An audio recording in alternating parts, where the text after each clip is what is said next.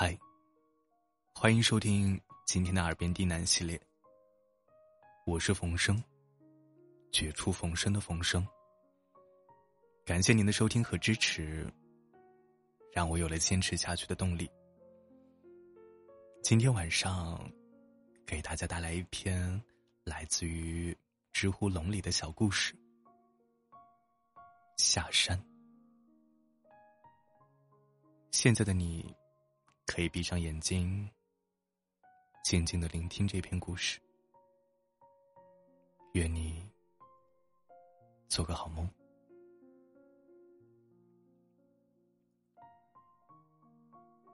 从前有座山，山上有座庙，庙里有个锅，锅里有个盆，盆里有个碗，碗里。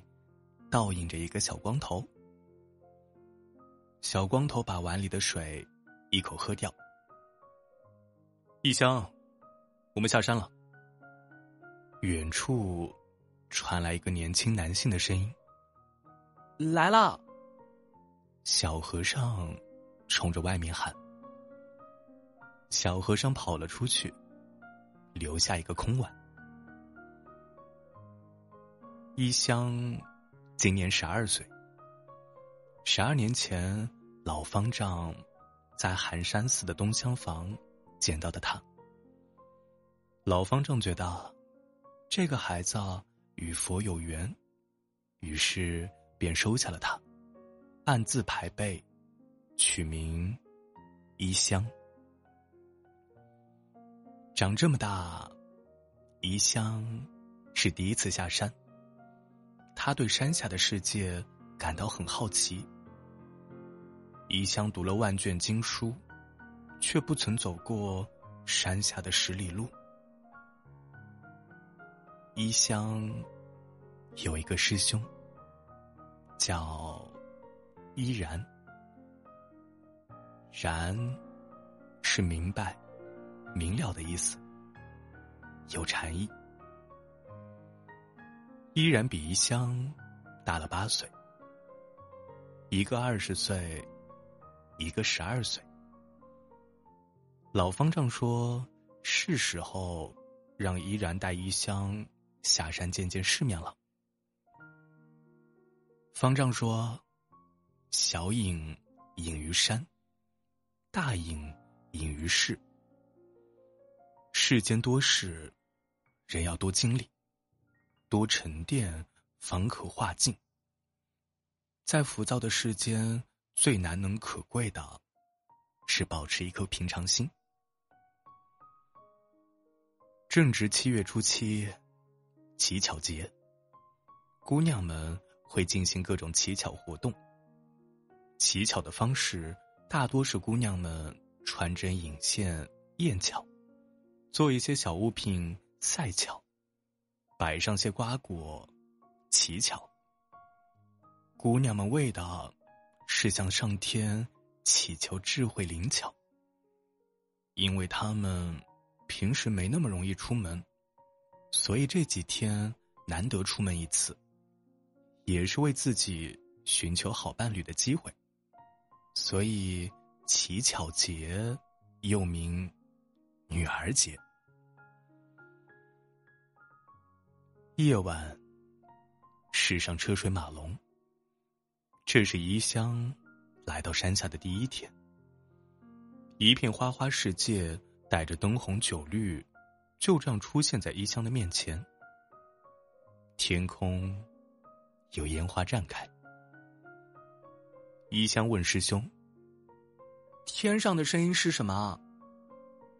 他师兄告诉他：“烟花。”一香说：“烟花好美啊。”师兄看着天幕说：“是啊，好美。”一香问：“烟花是花吗？”又一朵烟花绽放，照亮了两个小光头。一香的师兄只是看着天空，什么也没有说。一香被这世界迷住了。僧邪跟着远处的烟火前行，一香和他师兄走散了。快到街市尽头，人烟有些稀少。小和尚继续抬着头，看着天空的烟花，慢慢的向前走。忽然，他与一个味道轻轻的撞在了一起。味道说：“喂，小和尚，你撞到我了。”那是一个十二三岁的姑娘，红衣，黄纱。一香连忙双手合十，说道。对不起啊，女施主，小僧无意冒犯，只是小僧从未见过烟花，被他迷了眼，如有冒犯，请多海涵。小姑娘模仿着衣香的样子，也双手合十道：“海涵海涵，阿弥陀佛。”一副笑嘻嘻的样子，两个梨窝陷在那张小脸上，衣香。也被小姑娘逗笑了。怡香觉得，小姑娘像仙子一样美。怡香的笑容僵在脸上，只是看着他。小姑娘问：“小和尚，你怎么了？”良久，一香问出一句：“你是花儿吗？”小姑娘笑得花枝乱颤。你为什么这么问啊？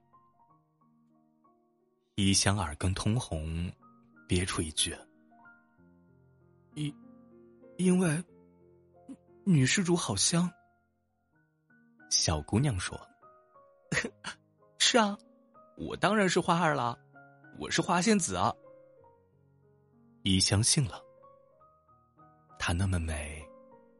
那么香，除了花仙子以外，还能是什么？那仙子掌管的是莲花。私下的话，小和尚你可以叫我仙子，但是我这次下凡不想让太多人知道，平时你就叫我红莲就好啦。哦，好。衣香用力的点头。烟花。在天空中眨了一下眼，照亮了一香的小光头。莲儿，莲儿。远处传来一个中年男性的声音。红莲听到声音，马上向反方向跑去。仙子，好像有人在喊你。一香说。红莲又跑了回来，一把拉住一香的胳膊，一起跑了起来。两人跑到河边，红莲才停下。有人在那里放天灯。红莲和一香喘着粗气看着。一香问：“仙子，你跑什么呀？”红莲说：“天庭的人要抓我回去，你看不出吗？那他们为什么要抓仙子你回去啊？他们要把我许配给别的神仙。”可是那个神仙长着什么样子，我都不知道哎。一香若有所思的点了点头。那，你不回天庭了吗？难得出来一次，玩够再说嘛。红莲拉着一香的僧袍，两个人走在街市上。红莲请一香吃糖人，钱是红莲付的。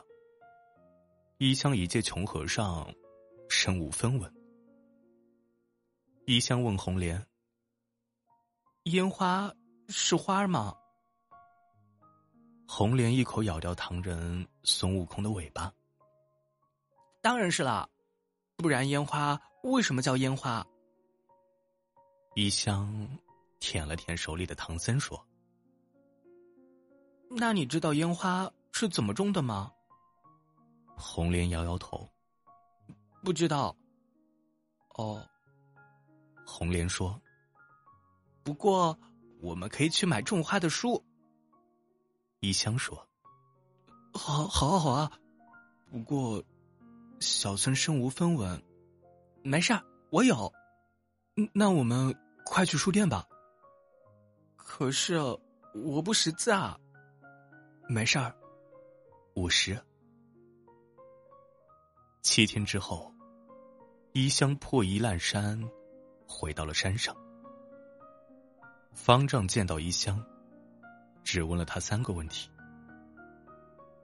经历否？明了否？饭否？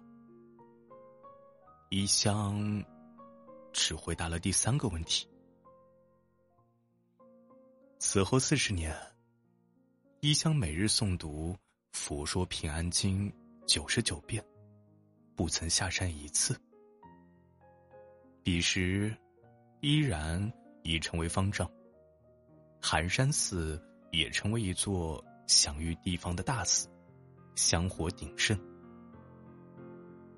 一年春，一位老妇来求签，一香作为长老为其解签。一香从老妇手中接过钱，年过半百的一香看完之后慌忙跑走。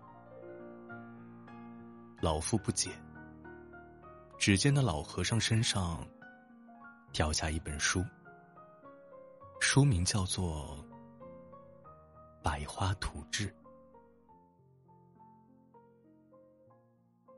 晚安。